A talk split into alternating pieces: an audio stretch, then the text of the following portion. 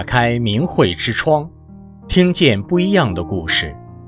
听众朋友您好，我是天宇，欢迎您收听明慧故事节目。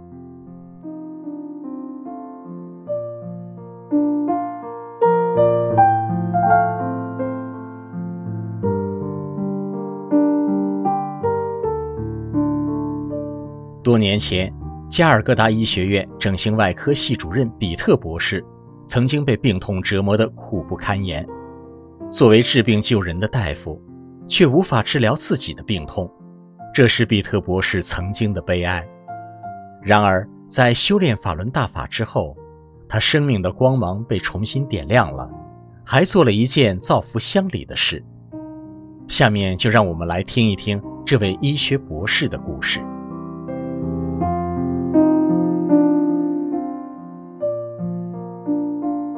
位于印度恒河平原东部的西孟加拉邦，居住的主要是讲孟加拉语的人。六十四岁的加尔各答医学院整形外科系主任乌帕比特博士就居住在这里。现在神采奕奕的比特博士，让人无法想象十年前的他曾是一名生不如死的患者。作为治病救人的大夫，却无法治疗自己的病痛。这是比特博士曾经的悲哀。回首过往，比特博士说：“我曾经尝试过不同的静坐和修行法门，它们就像是给机器加点润滑油，让机器更好的运转；而法轮大法则是给我换了一个全新的机器，连零部件都焕然一新。现在六十多岁的我，拥有四十岁的精力和体力。我在整形外科。”每天接待很多病患和处理各种急重症，做过上千例手术。而我自己的变化，则是我医生生涯中最难以置信的奇迹。比特博士二十岁的时候就患上了慢性支气管哮喘，而且对灰尘、花粉、棉花、一些食物，甚至冷空气等过敏，让他反复出现呼吸困难、咽喉感染以及皮肤病等等。三十多岁时，他又患上了高血压。由于三十多年持续使用治疗哮喘的类固醇药物，导致骨关节炎，每次走路和爬楼梯都会双膝疼痛。到后来，哮喘和严重过敏使他想要正常的工作和生活都变成了奢望。他每天依赖吸入治疗和抗生素维持，活着。成为让他自己和家人都痛苦不堪的负担。从2004年开始，比特博士开始寻求精神归宿。他拜过很多导师，学过各种门派，也读了很多书。家人对他不停地尝试各种新事物已经习以为常。直到2011年10月，一位朋友向他推荐了法轮大法。令他惊讶的是，学练的第一天。哮喘就神奇般的消失了，过敏症状也有明显的改善。以前因为哮喘，睡觉时他不能平躺，睡着后还常常因为窒息而惊醒。学练法轮功法的当天晚上，他睡了一个久违的好觉。于是他下载了法轮大法九讲录音带，开始每天听大法师父的讲法和练功。几个月后，他的膝盖不再疼痛。走路和爬楼梯不再有任何疼痛的感觉了。现在，六十多岁的比特博士可以走几个小时的路而不觉得累，这是他在三十几岁的时候都不敢奢望的事。当他开始学练法轮功时，他的太太和岳母都笑话他，觉得他又开始尝试一种新的事物，对他很不以为然。随着比特博士健康状态的改善，家人由不信到震惊，再到认同，现在也跟他一起学练法轮大法了。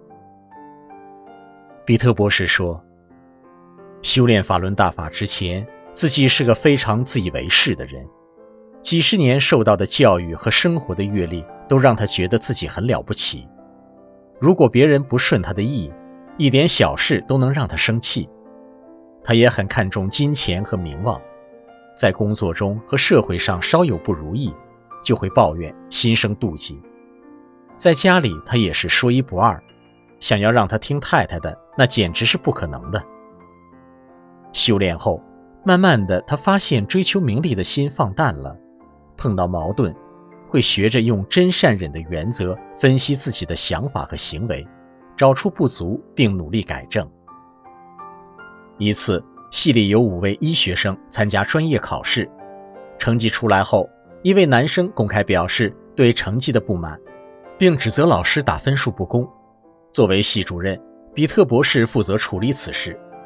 他了解到这是一个辛苦的考试，学生完成考试并不容易，而公平的评分也很不容易。他还发现其中有一道题，两名学生给出相同的答案，但得分却是一高一低。完成调查后，比特博士告诉这位学生，评分确实有问题，这是他这个系主任的责任，应该有更严谨的评分机制。同事们听说后，都惊讶于他的态度和对学生的答复，有的甚至觉得他不该向学生道歉。老师怎么能向学生道歉呢？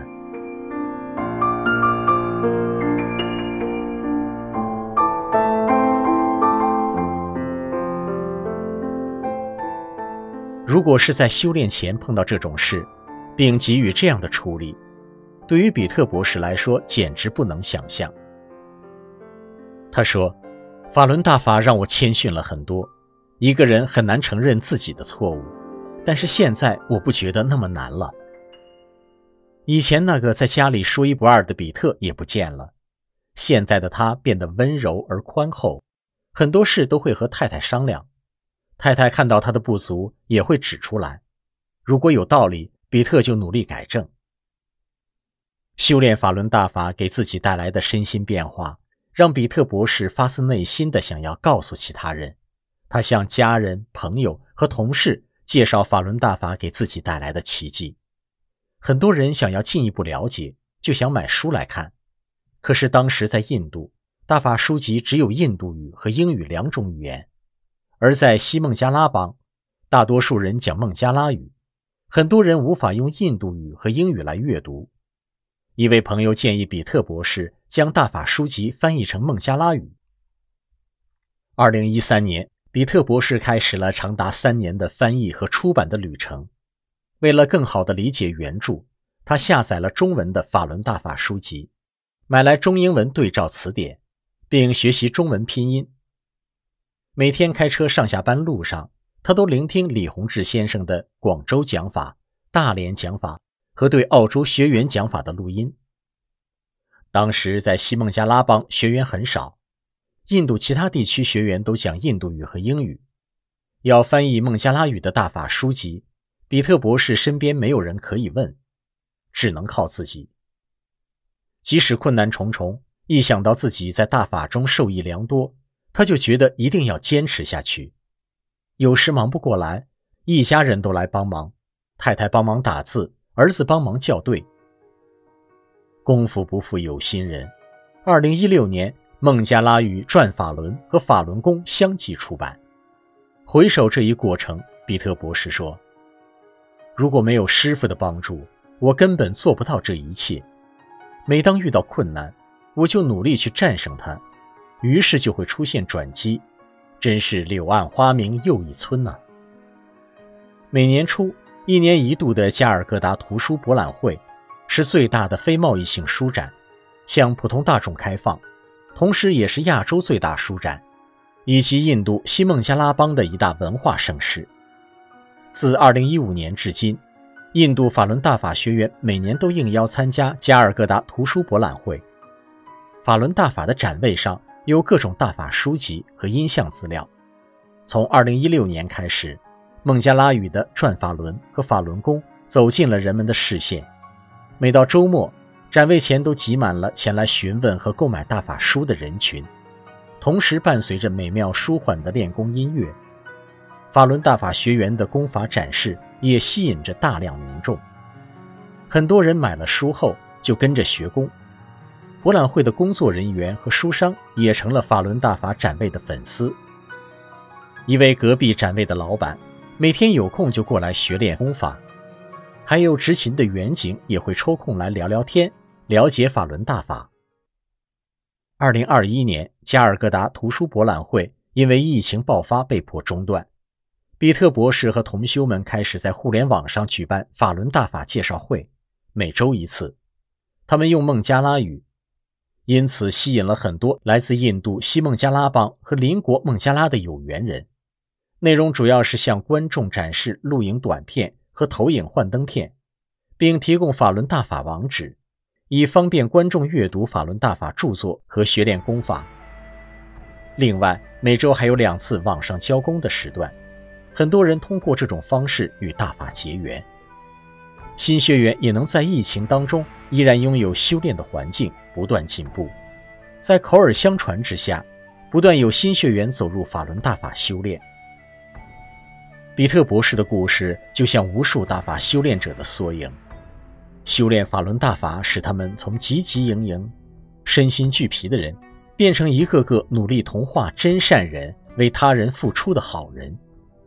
比特博士说：“修炼后这十年，对我来说才是真正的生命。我知道了生命的意义。法轮大法的光芒点亮了我的生命，也照耀着我接触到的每一个人。”